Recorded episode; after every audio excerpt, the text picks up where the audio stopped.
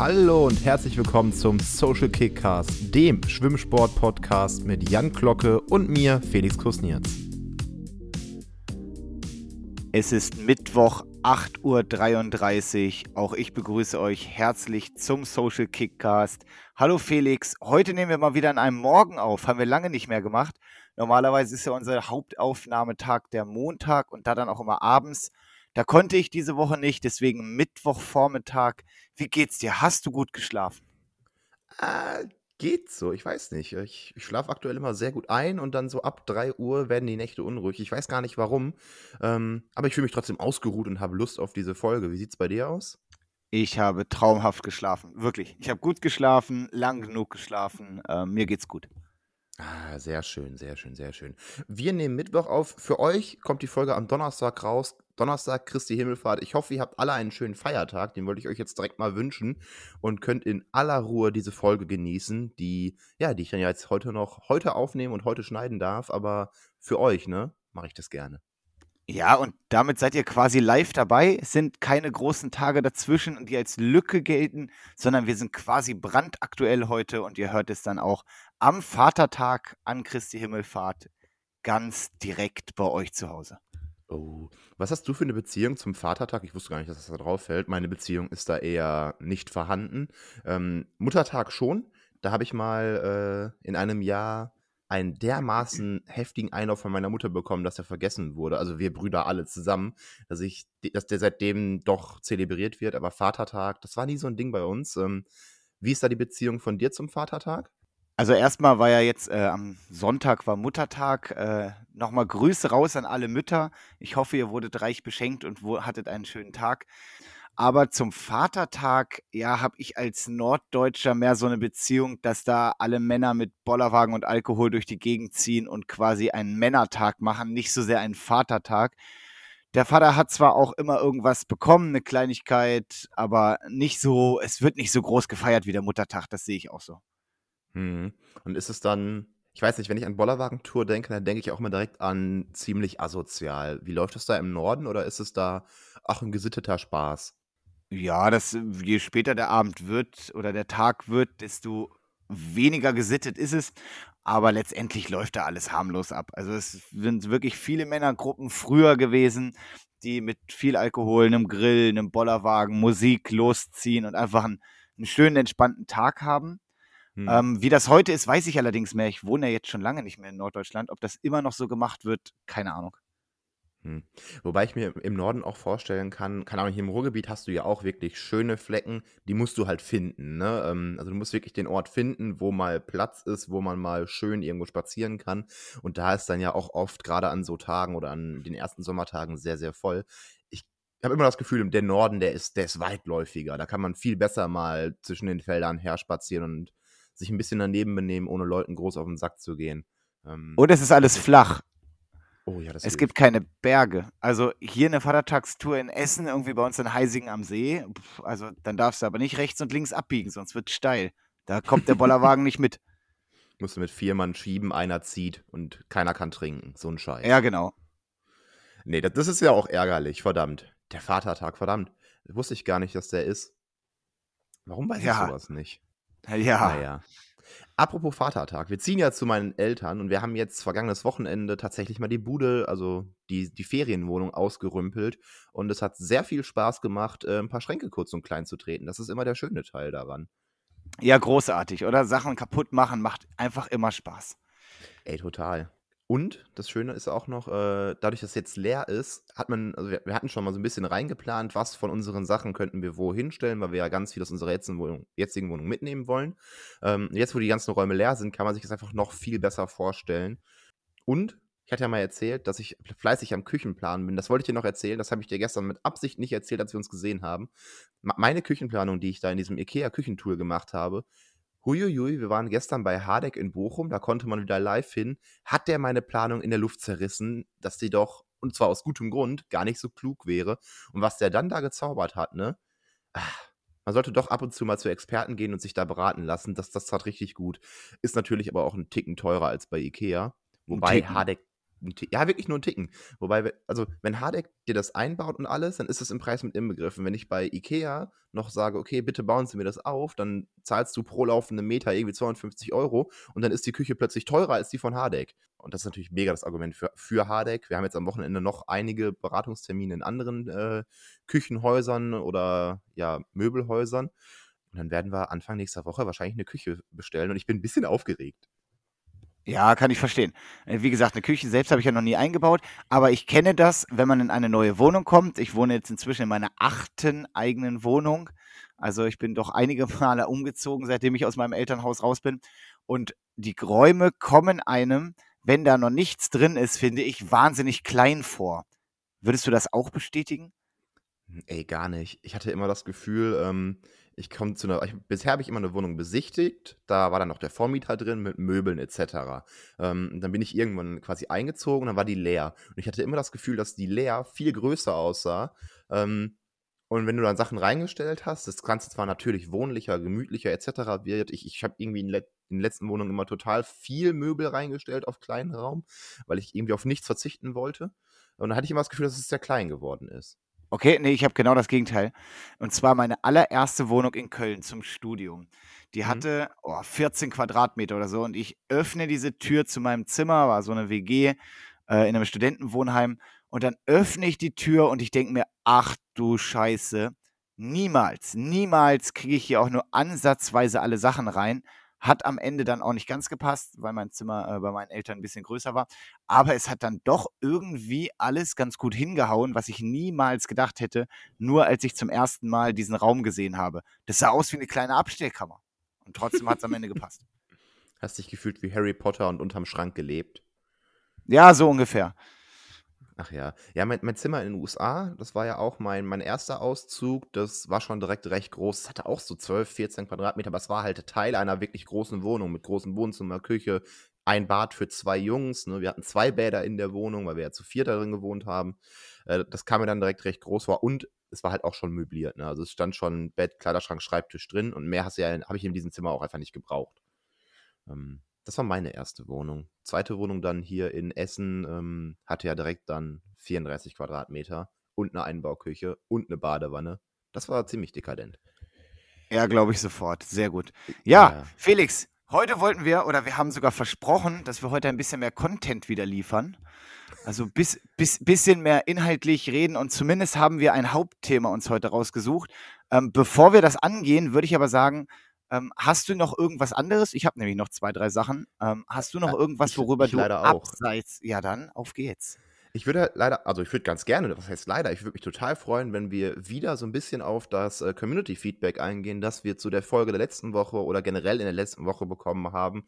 Denn ich habe zum Beispiel von einem unserer jüngeren Schwimmer in Essen, der ähm, gestern beim Training war, erfahren, er hat jetzt mal angefangen zu hören und hört sich täglich eine Folge an, ne?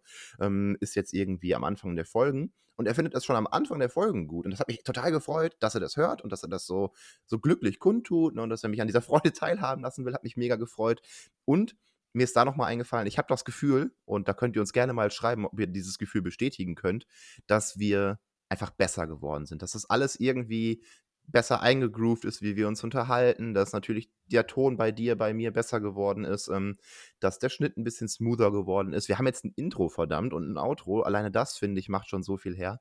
Und das wäre mein erstes Community-Feedback, das ich auf jeden Fall genannt haben wollte.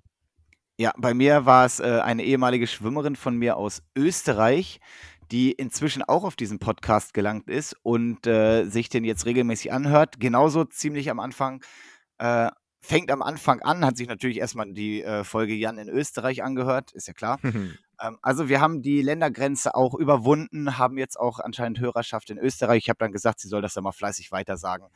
Ähm, von daher auch da ein, ein schönes Feedback aus einem anderen Land. Ja, du hattest äh, mir ein Foto geschickt, kommen wir direkt zum nächsten Feedback, wo jemand unseren Podcast in seinem, ich glaube, es war ein Mini, hört, egal im Auto und dann auf dem Display hinten sticht die Biene, hatten wir die Folge ja genannt, und dann darunter Social Kickers. Und ich dachte mir auch da so, verdammt, das wirkt richtig, äh, nach, das, das sieht nach Qualität aus, wenn das schon auf so einem Display stehen kann. Und letztendlich war es auch nur Spotify und dann übertragen, aber ich fand das irgendwie cool. Ja, auf jeden Fall. War aber kein Mini. Ich glaube, ein, ein Opel Adam fährt er, glaube ich. Aber es ist ja auch völlig egal, in welchem Auto er das hört. Ist äh, schön, dass es äh, gehört wird. Darum geht es ja vor allem. Und ja, dann gab es noch einige Feedbacks, die ich tatsächlich bekommen habe von verschiedenen Trainern, auch aus äh, Deutsch, aus ganz Deutschland eigentlich, die ähm, ja sich, ich sag mal, ein bisschen echauffiert haben über deine Aussage, ähm, dass Techniktraining im Jugendbereich, also quasi, quasi im Bereich der Pubertät, im Wachstumsbereich und so weiter, vernachlässigt werden kann. Und das hat für einen kleinen Aufschrei gesorgt. Ah, das finde ich gut. Erstmal ist ein Aufschrei super, ne? Lieber scheiß Publicity als gar keine Publicity. Äh, aber nein, ich, ich verstehe den Aufschrei tatsächlich nicht ganz gut. Und jetzt will ich mich gar nicht direkt in den nächsten Aufschrei stürzen. Aber mein Gedanke ist so ein bisschen, alleine wenn ich eine Trainingsplanung für nach, also wirklich Kinder mache, ne, präpubertäre Kinder mache, dann sieht die ja eher so aus, dass ich mir von Woche zu Woche einen Technikschwerpunkt setze und ich wirklich ja mein ganzes Training nur auf den Technikerwerb, die Technikerlernung ausrichte. Ähm, und kann man mir eigentlich nicht erzählen, dass das jemand bei einem 13, 14, 15-jährigen Sportlerin genauso macht. Also ja. da, ist, da ist der Fokus doch ganz anders gesetzt und ich habe mich darüber auch nochmal mit ähm, einem Schwimmer unterhalten, der auch Sport studiert bei uns an der RUP und er hatte in einem Volleyball-Seminar auch gehört, also die, sie haben das auch ähnlich besprochen, ne? wann sollte man sich spezialisieren, war da das Thema und dann war im Volleyball zumindest ist der Konsens, ähm, dass man sich so früh wie es geht spezialisieren sollte, also spätestens mit Einsätzen der Pubertät, weil man dann gar nicht mehr die Zeit hätte, äh, in einer Sache richtig, richtig gut zu werden. Ne? Also die meisten hören da auch so mit der Schwelle 18, 19, 20, also mit der Abiturschwelle auf. Und wenn du dann nur vier, fünf Jahre hast, um dich in einer Sache wirklich, wirklich gut zu machen, dann ist das manchmal sogar schon zu wenig. Und mein Gedanke ist so ein bisschen dann zu sagen, okay, du hast diesen, diesen absoluten Technikfokus präpubertär, da wo die Kinder wirklich noch Bewegungslernen drauf haben ohne Ende. Ne? Stell dir alleine mal vor, ein Kleinkind lernt laufen, was das für eine komplexe Bewegung ist und wie schnell es das eigentlich lernt. Ähm, das wäre mit einem erwachsenen Sportler oder einem pubertären Sportler noch viel weniger, gar nicht mehr denkbar. Ne? Und Vielleicht ist da das Missverständnis. Darauf wollte ich hinaus, dass natürlich das Techniktraining immer noch super, super wichtig ist ähm, in der Pubertät. Schwimmen ist eine extrem technische Sportart und extrem abhängig von dieser Technik. Aber die Gewichtung ist eine ganz andere. Du, du übst in deiner spezialisierten Schwimmbad oder in deinen spezialisierten Schwimmbaden natürlich immer noch viel Technik und auch viel, viel mehr als in manch anderer Sportart. Aber trotzdem kommt in dieser Gewichtung, das Krafttraining, das Training der aeroben Ausdauer etc viel mehr zutage, als es das noch bei präpubertären Kindern tut. Ja, und ich glaube, genau da war das Missverständnis, dass du bei Techniktraining quasi überwiegend von der Technikerlernung gesprochen hast. Und zwar von den, ja, von den Basics, also von Sachen wie äh, Wasserlage, wie, sagen wir mal, Hände anstellen, Druck aufbauen, Beine schwimmen, Füße nach außen drehen bei Brust und so weiter. Und nicht, dass es darum geht, dass wenn man diese Technik erstmal erlernt hat, dass dann Feinheiten natürlich folgen, dass jedes Training ein Techniktraining sein sollte, weil das sollte es ganz klar, das sage ich hier auch aus Trainersicht nochmal. Ähm, es sollte jedes Mal einen technischen Aspekt haben, aber du hast natürlich recht, indem du sagst, dass solche Sachen wie physiologische Ausbildung bei Kindern in dem Sinne weniger eine Rolle spielen als dann bei Jugendlichen, weil für Kinder sind auch, wenn man 8x50 oder 10x25 auf der Kurzbahn technische Übungen macht, tatsächlich ist da schon ein Ausdauerreiz drin, der für die Kinder gar nicht mal so unerheblich ist. Das fällt dann natürlich oben weg, wo man dann wirklich rein technisch in älteren Jahrgängen arbeitet. Und von daher Techniktraining immer vorhanden, immer in jeder Einheit, eigentlich sogar in jedem Zug. Also alle Trainer sollten da auch in älteren Jahrgängen definitiv hinterher sein, dass quasi Bahn für Bahn die Technik sitzt. Ich weiß, das funktioniert nicht immer gut, aber das ist am Ende das, was die Schwimmer von gut und nicht ganz so guten Schwimmern unterscheidet. Also da liegt der Unterschied, nämlich der, der am Ende technisch gut schwimmen kann. Und ich glaube, woran sich die meisten wirklich aufgehangen haben, war dieses Wort vernachlässigen. Und das mhm. war, glaube ich, das war, glaube ich, der große Punkt.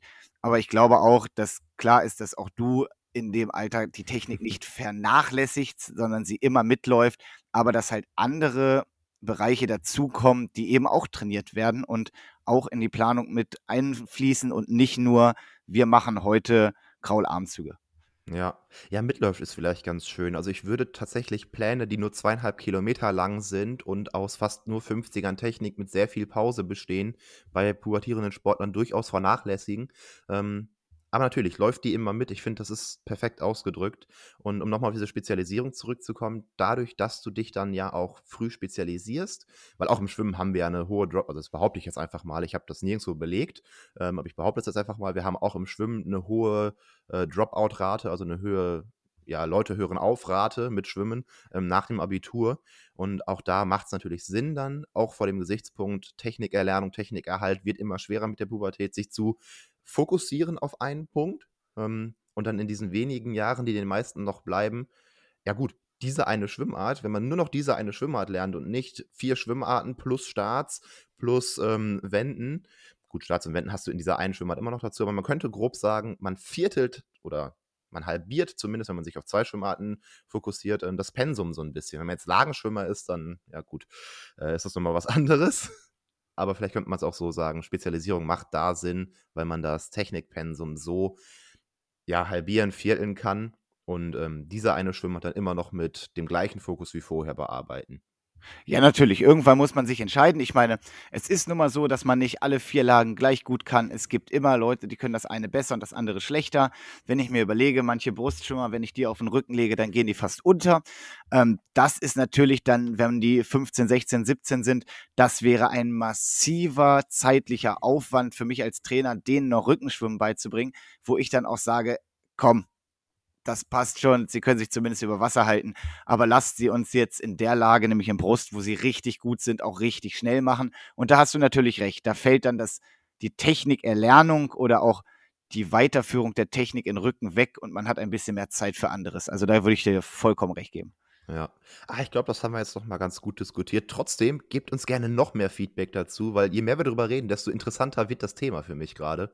Ähm, und je mehr ich auch das ist ja das Coole an der Sportfakultät. Du hast so viele Sportarten und plötzlich kommt einer mit einem Volleyball-Thema und du denkst dir so, yo, das passt total. Ähm, fand ich geil. Jan, wir hatten ein Thema. es ist jetzt 17 Minuten in der Folge.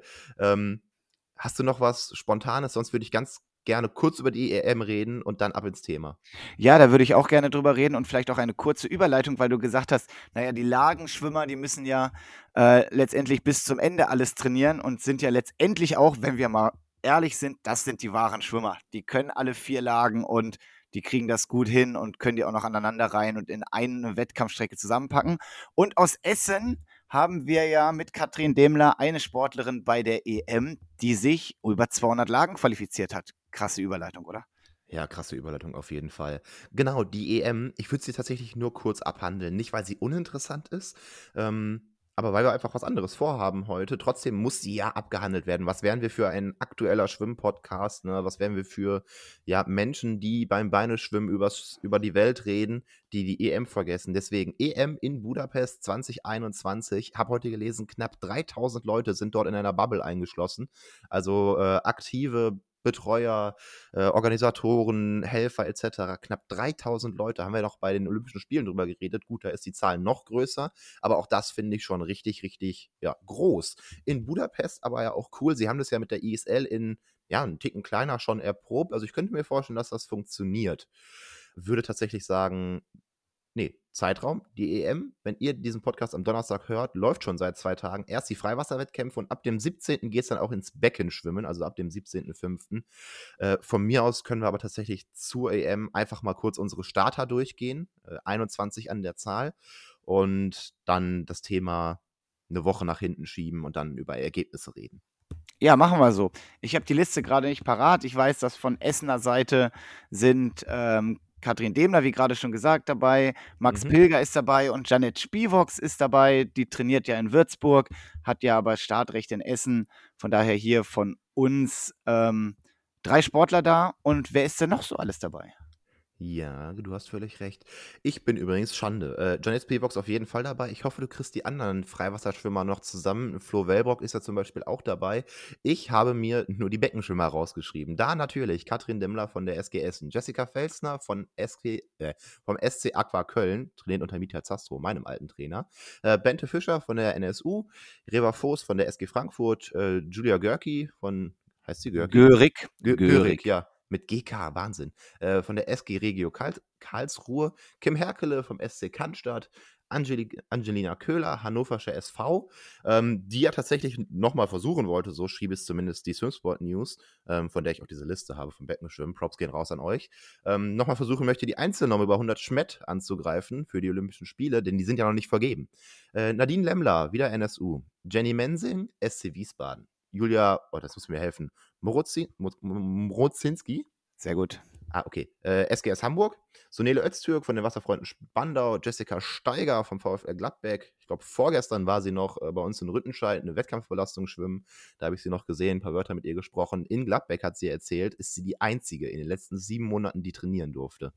Ähm, da sieht man mal, wie es gut vielen, vielen bei uns geht. Nicht allen, ähm, aber doch sehr vielen. Und Zoe Vogelmann von der SC Dika Heidelberg, das waren die Frauen.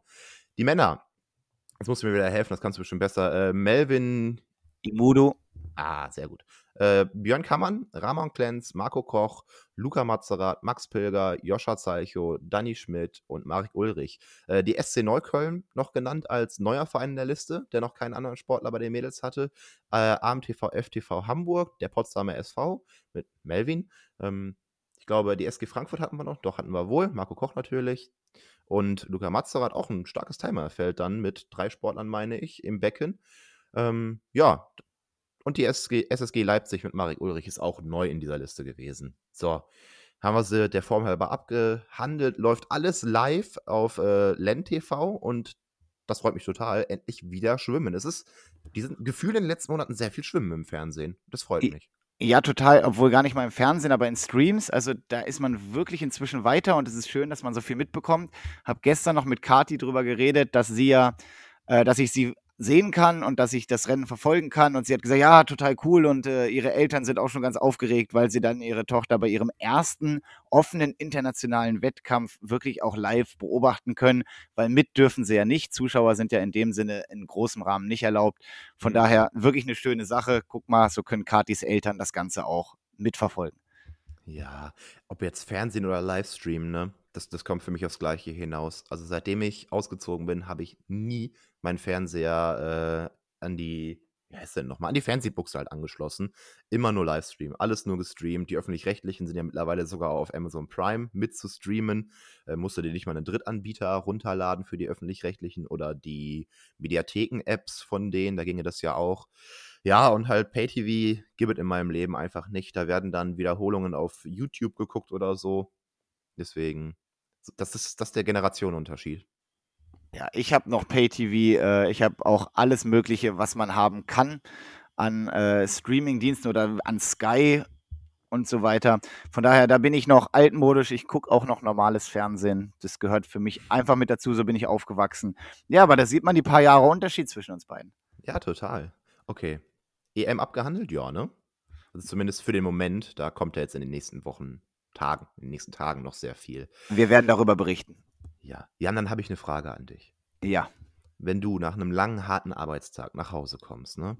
Und klar, vielleicht kurz was gegessen hast, Tasche beiseite gelegt, einmal durchgeatmet, ist das Erste, was du tust, quasi dein Ritual, dich auf die Couch zu schmeißen und den Fernseher anzumachen? Ja, absolut. Genau das ist mein Ritual. Wieder stolz auf meine Überleitung. Wir müssen mal irgendwann aufhören, uns für unsere Überleitungen zu loben. Ne? Also die einfach ganz lässig mitnehmen. Äh, Niemals. Gut, nein, Thema, Über, äh, Thema Überleitung, nein, Thema Rituale wollten wir heute besprechen. Und so ein bisschen Wettkampfvorbereitung, was macht man immer, was sollte man tun, was kann man tun, was sind so wirklich verrückte Rituale, die wir vielleicht von Leuten kennen. Ähm, was waren unsere Rituale? Und ja, Jan, jetzt kennen wir dein Abendritual, aber wir, sind, wir wollen über den Wettkampf Schwimmsport reden. Hattest du als Athleten bestimmten Ablauf vor wichtigen Wettkämpfen oder auch vor allen Wettkämpfen? Ähm, also grundsätzlich äh, nur noch, Entschuldigung, nur noch mal, um das einzuordnen. Also wir wollen heute wirklich über Rituale am Wettkampftag reden und nicht über die Wettkampfvorbereitung, über die unmittelbare Wettkampf Wettkampfvorbereitung und die Taperphase oder sonst was, sondern ähm, wirklich darüber, was man am Wettkampftag oder auch in den Stunden vor seiner Zielstrecke noch so macht. Und na klar hatte ich da Rituale. Ähm, ich hatte sogar ziemlich feste Zeitabläufe immer ähm, und die durften bestenfalls nicht gestört werden. Ähm, es ging damit los, dass ich so ja, 45 Minuten vor meinem Rennen eine erste, ja, schon relativ intensive Erwärmung gemacht habe. Also da bin ich schon ins Schwitzen gekommen, habe mich dann kurz ausgeruht, bin dann mit Musik in meinen Ohren meinen Anzug anziehen gegangen. Damals hatten wir ja noch die Ganzkörperanzüge und hier von über die Schultern bis zu den Knöcheln. Das hat immer ein bisschen gedauert. Als ich den dann anhatte, habe ich noch so eine leichte, moderate Erwärmung gemacht, einfach nochmal, um den Körper sozusagen auf Betriebstemperatur zu halten. Und dann habe ich zehn Minuten vor dem Start, habe ich quasi nahezu nichts mehr gemacht. Und war dann einfach ruhig, habe mich konzentriert, bin mein Rennen im Kopf nochmal durchgegangen und habe einfach meiner Musik gehorcht. Ähm, so, das waren meine Sachen. Das war damals gar nicht so einfach, weil wir hatten unser Handy noch nicht und irgendwelche AirPods im Ohr, die man schnell wegtun konnte, sondern das war natürlich noch der MP3-Player mit einem Kabel und allem Möglichen. Ähm, das war schon schwieriger, aber die Musik war auch schon damals für mich ein absolutes Muss. Mhm. Ja, hast natürlich recht. Erwärmung mit Kabel, gerade so Arme kreisen, war immer deutlich weniger schön, als es jetzt mit kabellosen Kopfhörern ist. Da hast du recht, das hatte ich auch noch komplett in meiner aktiven Zeit, dass Kabel mit dabei waren. Handy war aber bei mir schon äh, absolut machbar. Damals hatten ja auch noch alle Handys die schöne, gute alte Klinke, sodass man wirklich jeden Kopfhörer an jedes Handy anschließen konnte. Das war sehr angenehm. Ja, klingt meinem Ritual nicht sehr unähnlich. Ähm, ich habe tatsächlich noch früher tatsächlich mit meinem Standardablauf angefangen und das war mit dem Aufstehen. Ähm, mein Wecker musste immer spätestens drei Stunden vor dem Wettkampf klingeln. Äh, also selbst wenn der Vorlauf um 7 Uhr war, ja, da war der Ablauf schon fast gestört, weil man dann natürlich nicht um 5 aufgestanden ist, äh, um 4, ähm, sondern dann nur um 5. Deswegen Deutsche Meisterschaften ja zum Glück immer ein bisschen später. Aber kurze Aber, Nachfrage, kurze Nachfrage ja. dazu. Ähm, ging es ums Einschwimmen oder um deine erste Wettkampfstrecke? Weil eine erste Wettkampfstrecke um sieben wirst auch du nicht gehabt Ja, haben. ja, ich sage ja, bei deutschen Meisterschaften war das dann, oh, doch, doch, doch, doch. Es gab Wettkämpfe, da war das auch um sieben schon Wettkampfbeginn. Hier so Mammutdinger, die dann von sieben bis sieben Uhr gingen mit einer Million Meldungen. Wahnsinn. Ähm, und man hat natürlich versucht, auch in normalen Wettkämpfen diese Routinen einzuhalten. Das ging dann da halt einfach nicht. Ne? Da war dann 5 Uhr aufstehen, ins Auto fallen, 6 Uhr beim Einschwimmen stehen und gut ist. Aber die Idee war immer drei Stunden vorher aufstehen. Klar, bei einer deutschen Meisterschaft war das okay und klar, es geht um die erste Wettkampfstrecke. Dann äh, zum Frühstück, in der Regel ein leichtes Frühstück. Ähm, auf jeden Fall Obstsalat, der mir gar nicht so geschmeckt hat damals, aber der musste rein, der gehörte zum Ritual. Ja, dann zum Einschwimmen. Einschwimmen fiel bei mir immer recht kurz aus. Ist, ist aber auch Teil des Rituals. Ich bin eigentlich immer gleich eingeschwommen. Irgendwie 100 beliebig, dann 100 Lagen, bisschen Friggen, bisschen Beine, paar Sprints und dann war ich in der Regel unter einem Kilometer, aber mit sehr langer Wasserzeit mit dem Einschwimmen fertig. Ähm, genau, dann Pause, nichts, vielleicht sogar noch mal ein kurzes ja, Näppchen, also auf jeden Fall Augen zu, Musik auf die Ohren und dann quasi bis auch bei dir so 45 Minuten vor dem Wettkampf äh, rumliegen, Wettkampf visualisieren, ähm, also wirklich das Rennen durchgehen, gucken, was passiert man, wer ist die Konkurrenz, wann will ich die schlagen im Rennen. Ich war jetzt kein guter Starter, deswegen war immer so, okay, ich möchte ganz gerne bei der Wende noch dran sein und dann schlagen, so in etwa. Äh, ja, und Erwärmung, Rituale ganz ähnlich. Was bei mir noch dringend dazu kam, was von dir abweicht, äh, war der Klogang. Ich habe immer angefangen mit, okay, jetzt, jetzt gehe ich einmal, das, das Angst auf Klo gehen, das gehörte dazu. Quasi die Nervosität einmal aus dem Leib pinkeln. Ähm. Nee, nee, nee, das, das siehst du falsch. Das gehörte bei mir auch absolut mit dazu. Also das aufs Klo gehen war immer, also bevor ich den Anzug angezogen habe, auf jeden Fall da. Das Problem war, dass es dann teilweise auch danach noch war und dann wurde es ein bisschen schwieriger, weil die waren echt eng in dem Sinne und schwierig. Aber trotzdem, das gehörte immer mit dazu. Ähm, so frühstücksmäßig war ich, war ich gar nicht irgendwie an Rituale gebunden. Da, das, was Mama auf den Tisch gestellt hat oder das, was es im Hotel gab oder was weiß ich, das habe ich gegessen. Ähm, auch mit dem Aufstehen war ich jetzt nicht so konsequent wie du. Beim Einschwimmen allerdings schon. Also da hatte ich auch meine festen Abläufe, ist aber ein klassisches Einschwimmen gewesen, immer Wassergefühl dabei, immer ein paar kurze Sprints, technische Übungen, ähm, und dann halt einfach so Sachen, ich bin auch immer mal ganz gerne 200 Lagen oder sowas geschwommen. Gucken, wo hängt die Leine, wie hoch hängt die Leine, wie viele Leinen hängen auf einer 50-Meter-Bahn, weil da bin ich einmal ganz schön äh, ja, in die Scheiße gerutscht, weil nämlich vier gleiche Leinen in Hannover im Stadionbad hingen. Und bei 400 Lagen bin ich natürlich bei der dritten Leine, habe ich mich umgedreht und da waren aber noch, waren aber noch, äh, ja, 11,5 Meter bis zur Wand. Aber das habe ich mir halt vorher nicht angeguckt. Und was ist denn das? Da hingen vier Fähnchenleinen, keine Kugelleinen und nichts. Es hing viermal die gleiche Fähnchenleine. Deswegen guckt euch das im Einschwimmen an. Das wird mir nie wieder passieren. Oder ist So mir danach auch Scheiße. nie wieder passiert. Aber stimmt, das ist wichtig. Äh, Wettkampfstädte kennenlernen. Äh, Beispiel Wettkampfbad in Luxemburg. Äh, als Rückenschwimmer sollte man die Decke da sehr gut studiert haben oder sich dafür entscheiden, sie zu vernachlässigen und sich an der Leine zu orientieren. Ähm, die ist ja so, die ist ja nicht gerade, die ist, geht ja schräg zur Schwimmrichtung. Und schon einige gesehen, die sich daran orientieren wollten und voll in die Leine geknallt sind. Aber das, das sind ja mehr so Wettkampfvorbereitungsdinger. Da wollten wir auch drüber sprechen. Ähm, von, von mir war es das schon. Wir könnten jetzt von mir aus noch mehr über Visualisierung reden ähm, oder Mich- einfach über Rituale. Ja, mich würde mal interessieren, das, was du jetzt erzählt hast, würdest du sagen, dass du heute, wenn du das heute machen würdest, irgendetwas anders machen würdest oder bist du bis heute wirklich zufrieden mit dem, was mit deinem Ablauf, wie du es gemacht hast? Hm.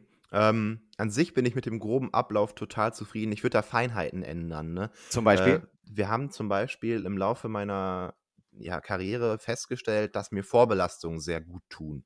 Ähm, und wo ich gesagt habe, ich habe ewig dieses eine Einschwimmen gemacht, hätte man vielleicht viel früher bei kleineren Wettkämpfen auch damit experimentieren können. Und das, das haben wir, aber erst spät, recht spät gegen Ende. Ähm, was passiert denn, wenn ich jetzt, keine Ahnung, dreimal 50 Kraul schwimme und der letzte davon ist wirklich voll, als Vorbereitung auf einen 200er, der beispielsweise eine Stunde später stattfinden soll? Ähm, sowas, an solchen Feinheiten würde ich üben. Ich würde das Frühstück vielleicht nochmal ganz umstellen. Ich würde mir nochmal unseren Podcast mit Helene Bauhaus anhören und mir dann überlegen, okay, war mein Frühstück wirklich sehr klug? Ähm, ich würde gucken, ey, vielleicht sogar die Musik anpassen. Ne? Ich habe damals immer, auch bis heute höre ich immer Musik, die mich extrem pusht. Aber du kannst dich ja auch überpushen. Auch da würde ich mir nochmal Gedanken drüber machen, ob ich nicht da zu heiß war, weil ich am Ende von Rennen gerne mal eingegangen bin und dann vielleicht nicht sehr klug war. Das Visualisieren nichts gebracht. Ähm, all sowas würde ich mir in den Feinheiten nochmal überlegen. Würdest du irgendwas grob ändern und wenn ja, warum? Also ich glaube, was die Musik angeht, würde ich erstmal was ändern, weil sich mein Geschmack geändert hat. Das ist Ja, gut, das natürlich auch, aber die Musik von früher weiß ich nicht, ob ich die noch hören möchte. So als 14, 15, 16-Jähriger. Ich weiß es nicht. Aber ähm, grundsätzlich bei Musik ist natürlich wichtig, dass es Musik ist, die dir zu dem aktuellen Zeitpunkt gefällt und die trotzdem aber ja auch stimulierend ist, stimmungsaufhellend und es sollte nicht irgendwie was Langsames, Ruhiges auf dem Klavier gespieltes sein, selbst wenn man damit Positives verknüpft, aber es sollte schon einen gewissen Rhythmus haben, eine gewisse BPM-Zahl. Ähm, das ist schon wichtig. Ich habe da mal im Studium so eine kleine eigene Studie drüber gemacht mit äh, zwei Kommilitonen, wo wir gemessen haben, die Maximalkraft unter der Einwirkung von Musik äh, Mhm. gegen, gegen ohne Musik und es ist tatsächlich rausgekommen, dass man mit Musik, mit äh, Musik, die mindestens 140 Beats per Minute hat, meine ich, war es, müsst ihr aber nochmal genau nachlesen, dass damit tatsächlich eine höhere Maximalkraft äh, erzielt werden kann. Und das ist natürlich schon interessant und wird sich sicherlich auch fürs Schwimmen, gerade im Sprintbereich, wird das auch irgendeine Auswirkung haben, bin ich mir sicher. Das glaube ich auch. Ich, ich halte Musik für einen Mega-Pusher. Äh, kann mir gar nicht vorstellen, ohne Musik zu einem Wettkampf zu gehen. Ähm, aber es gibt ja auch durchaus viele Leute, die tatsächlich doch recht ruhige Musik hören und sich damit runterkriegen, ähm, sich aber durch die äh, ja, rein physische Erwärmung und durch die psychische, durch diesen psychischen Aspekt der Visualisierung sich das Rennen vorstellen, trotzdem so heiß machen, dass das sich irgendwie ergänzt. Also Leute, die sich sonst vielleicht zu heiß machen würden, was ich gerade gesagt habe, die dann recht kopflos ins Wasser gehen würden, die eher einen Downer brauchen. Aber gut, das muss jeder für sich herausfinden. Weil wenn du jetzt sagst, ihr habt da in dieser Studie herausgefunden, dann ist es ja letztendlich auch nur eine Statistik und eine Statistik stimmt für den Mittelwert im Prinzip. Aber der einzelne rechts und links davon, der ist ja immer individuell zu betrachten. Das ist ja sowieso das Problem bei allen Studien, die es so gibt, vor allem auch zum Thema Leistungssport. Erstens wird das selten mit wirklichen Leistungssportlern gemacht. Zweitens ist halt jeder Sportler ein Individuum und man kann ihn nicht eins zu eins mit einem anderen oder mit einer Kohorte von acht bis zehn Sportlern oder Sportstudenten vergleichen. Da hast du natürlich vollkommen recht. Wichtig ist, dass man sich mit seiner Methode, mit seiner Musik am Ende wohlfühlt dass man ein gutes Gefühl hat und ähm, ich glaube, das ist das Wichtigste und Entscheidende, dass man irgendwie positive ja, Gefühle erzeugt, dass man, dass es zu einer Dopaminausschüttung kommt und Glücksgefühle und so weiter und so fort, weil das hilft einem letztendlich auch, Höchstleistung zu bringen. Auf jeden Fall. Aber, aber nochmal zu deiner Frage, was ich anders machen würde. Anders machen würde ich auf jeden Fall. Ich habe immer sehr früh meine Schuhe ausgezogen und war barfuß unterwegs. Das würde ich heute ändern, weil ich weiß, dass es positiv ist, möglichst lange seine Socken und Schuhe anzubehalten, weil der Schwimmbadboden zieht einfach Wärme aus deinem Körper und Wärme wollen wir nicht aus unserem Körper raushaben. Ähm, je länger man barfuß irgendwie noch rumläuft vorm Start, ähm, das kann einen Einfluss auf die Wettkampfleistung haben. Deswegen würde ich heute länger meine Schuhe anlassen. Ja, ich würde, würde mal schätzen, dass es einfach ein großer Energieverlust ist. Über Hände und Füße verliert man ja am schnellsten, also die kühlen ja am schnellsten runter. Ja, damit sie nicht abfallen, müssen die aber ja warm gehalten werden. So. Ich hatte früher einen Konkurrenten im Brustschwimmen in Niedersachsen, der inzwischen auch nicht mehr schwimmt und ähm, trotzdem, der ist immer mit Handschuhen zum Start gegangen. Das war der einzige, den ich kenne, der in einer Schwimmhalle Handschuhe getragen hat.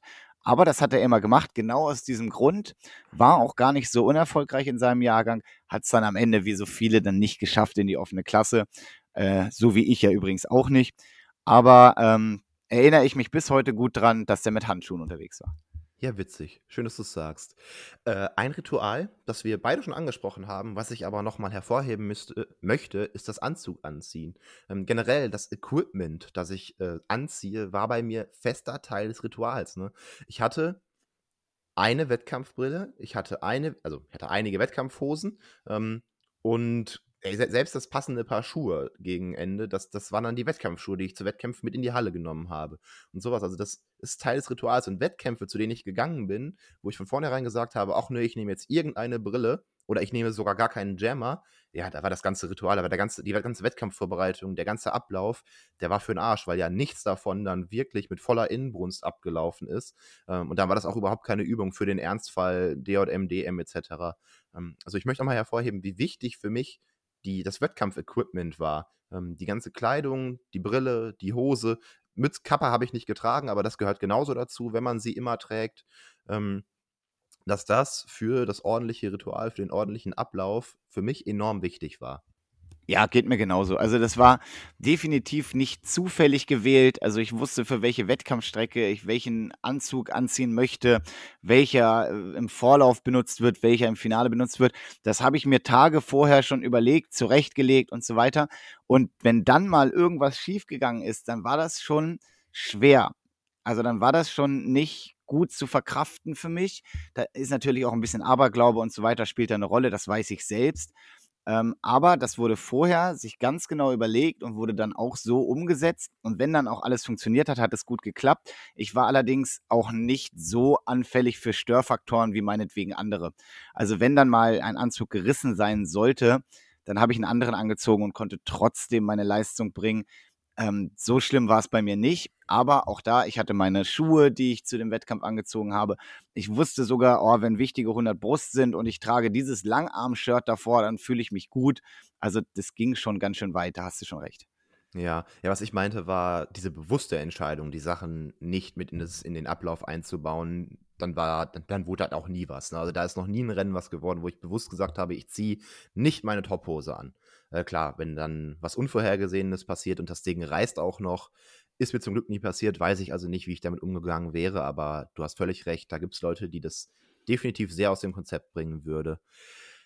Weißt du, was noch ein anderes Ritual ist, das eigentlich jeder Schwimmer kennt? Nee. Die Rasur vor dem Saisonhöhepunkt. Ja, absolut. Ähm, für die Mädels wahrscheinlich nicht das ganz große Thema, weil äh, die machen das irgendwie regelmäßig und haben in dem Sinne, muss man ja auch ganz ehrlich sagen, nicht diesen Effekt der Rasur wie beispielsweise wir Männer oder wie die Jungs. Ähm, weil wir ja dann doch deutlich mehr Haare an unserem Körper haben und es ein riesen Unterschied ist, mit rasierten Beinen zu schwimmen oder halt nicht. Das ist wirklich unglaublich. Wie sind denn da deine Erfahrungen? Erzähl doch mal. Okay. Äh, meine Erfahrung 1 zu den Mädels, hast du völlig recht, sie haben immer dieses Gefühl auf der Haut, ne? ähm, das für uns Jungs ja dann super außergewöhnlich ist und irgendwie Teil der ganzen Saisonhöhepunkt-Experience. Äh, dafür, ganz witzig aber, gab es eine Zeit bei uns und gibt es bestimmt immer noch hier und da einige Leute, die das weitermachen. Mädels, die sich ein, zwei Monate vor ihrem Saisonhöhepunkt eben nicht mehr die Beine und Arme und alles rasieren.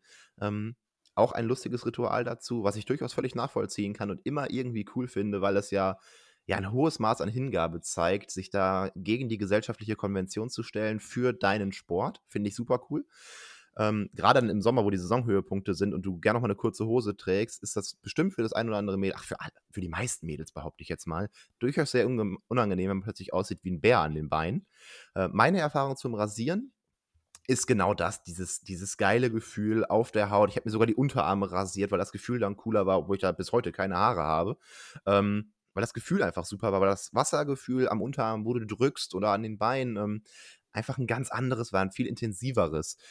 Und noch, Abschluss dazu, nee, zwei Sachen noch tatsächlich. Kopf ja auch immer rasiert, ich habe keine Kappe getragen, also sehr, sehr kurz, auch da immer ein lustiges Gefühl. Ähm, du hast das Wasser richtig an dir vorbeiströmen gefühlt plötzlich. Und das Letzte, selbst Läufer rasieren sich die Beine, weil ein anderer Effekt, den die Mädels auch haben werden, aber eben nicht so extrem merken, ähm, durch die Rasur zerstörst du ja in kleinem Maße auch die Haut. Du reißt immer ein paar Hautpartikel mit. Ähm, und das soll zumindest, und wenn so viele Läufer das tun, glaube ich, dass es auch einfach mal den Blutfluss erhöhen. Ne? Was dann kurz vor einem Wettkampf natürlich den Mus der Muskulatur und auch im Wettkampf der Muskulatur sehr gut tut. Wobei im Wettkampf wird der Effekt so marginal sein. Sagen wir mal vor dem Wettkampf der Muskulatur ganz gut tut. Wenn wir jetzt einen Marathonläufer haben, der ist recht lange unterwegs, vielleicht ist da der Effekt größer, das weiß ich nicht. Ja, ähm, es gibt dazu eine, eine ganz spannende Studie. Äh, ich habe die gerade eben nochmal schnell rausgesucht. Äh, von Krüger, Mikolait und Heck. Ähm, der Einfluss von Ganzkörperrasur auf Leistung und Laktatverhalten im Schwimmsport. Sehr interessant und zeigt auch ganz klar, dass die Rasur eben nicht nur den psychologischen Effekt hat, äh, sondern tatsächlich wohl auch einen Effekt auf das Laktatverhalten und am Ende dann natürlich auch auf die Endleistung. Und das ist natürlich wirklich das Interessante, weil am Ende, was zählt, es zählt die Zeit. Und da sind wirklich Unterschiede von 1 bis fast 2 Prozent in der Endleistung entdeckt worden. Und das ist schon richtig viel. Ja, äh, ab hier Prozentzahlen in der Endleistung. Ich habe für ein mögliches Bachelorarbeitsthema mal rausgesucht, wie sich die zwölfjährigen Jungs und Mädels im Vergleich 2011 und 2019, 2019, weil es das aktuellste richtige Wettkampfjahr ist, äh, die anderen Jahre hatten ja nicht viele Wettkämpfe, äh, verhalten. Aber ich habe immer die Top 10 genommen und quasi die dann gemittelt und den Medien rausgesucht und einfach mal verglichen, wie sieht das denn dann im Vergleich 2011, 2019 aus. Und über die 1500 Kraul haben sich die zwölfjährigen Jungs um 58 Sekunden im Durchschnitt verbessert. Der beste 1500 Kraul-Schwimmer im Jahr 2011 war, glaube ich, Joscha Zeicho. Ähm, und der wäre mit seiner Zeit nicht mal in den Top 10 gewesen 2019. Ähm, und aber diese 48, äh, 58 Sekunden, und das ist das Krasse, um auf die Prozentzahl zu kommen, das sind keine 5 Prozent. Ähm, ja, obwohl 5 Prozent wirklich viel sind beim Schwimmen. Also richtig, richtig, es ist wirklich viel. Wenn es das fast eine Minute, ne? Aber das zeigt doch auch nochmal, wie krass diese 1% sind, die du gerade eben angesprochen hast, die eine Rasur ausmachen können. Naja, jetzt nehmen wir mal ein 100 Meter Kraulrennen und um es einfach zu machen, jemand schwimmt unrasiert 1,0000 und jetzt sagen wir mal, es ist wirklich nur dieses eine Prozent und nicht 1,6 Prozent oder sonst was, sondern ein Prozent, dann wäre, nur weil man sich rasiert hat und sonst nichts anderes gemacht hat nach dieser Studie, muss man auch ganz klar sagen, wäre das dann aber eine 59,4. Und das ist ja schon mal deutlich. Schwimme ich unter einer Minute oder nicht? Knacke ich da irgendeine Schallmauer oder nicht? Und sind wir mal ehrlich, sechs Zehntel, das kann im Schwimmen schon mal den einen oder anderen Platz bedeuten. Sechs Zehntel auf 100 Kraul ist eine Welt. Das, da streiten wir einfach gar nicht erst drüber. Das ist krass. Oh, richtig noch was äh, an Wissen hier an Mann gebracht. Schön. Ja, also wen die Studie interessiert, wie gesagt, äh, aus dem Jahr 2000 von Krüger, Mikolait und Heck, der Einfluss von Ganzkörperrasur auf Leistung und Laktatverhalten im Schwimmsport, kann man googeln, ist äh, sofort da, ist frei zugänglich, ist auch kurz, hat nur vier Seiten, kann man sich mal schön durchlesen. Ey, dann schick mir doch den Link und ich hau das in die Podcast-Description. Wobei, letzten Wochen hast du die geschrieben, du darfst es auch gerne wieder machen und dann äh, mit in die Description reinschmeißen. Dann findet ihr das auch da. Ja, super. Machen wir so. Machen wir so. Äh, sollen wir zum Abschluss? Jetzt sind wir 45 Minuten dran. Ich, ich muss noch nicht Schluss machen, äh, noch so ein paar kleine Rituale machen. Mir schwebt zum Beispiel der, ich weiß nicht, Marco Koch, nein, Marco Di Cali. Äh, ja, doch, so. Der hat sich vor seinem Start auf dem Block immer so rot geprügelt, ne? Ähm, ein durchaus interessantes Ritual, also wie man das so kennt, 50 Kraul, 100 Kraul Vorstart, alle klopfen sich so ein bisschen auf den Oberschenkeln rum, auf den Oberarm rum, auf den Brustmuskeln rum, also die großen Muskeln, die man braucht, ähm, klopfen sich ein bisschen rum, um den Blutfluss zu erhöhen. Und Marco Di Cali stand immer auf dem Block und war knallrot. Der hat sich da richtig draufgehauen. Ähm, das ist so ein kleines Ritual, was mir auf jeden Fall hängen geblieben ist. Ja, bekannt. sieht man ja immer wieder. Der Einfluss ist tatsächlich wissenschaftlich gesehen umstritten, weil es mehr die Haut ist, die da mehr durchblutet wird und nicht unbedingt die Muskulatur. Aber es hilft ganz vielen und ist als Ritual absolut ja, geläufig. Also sieht man wirklich oft.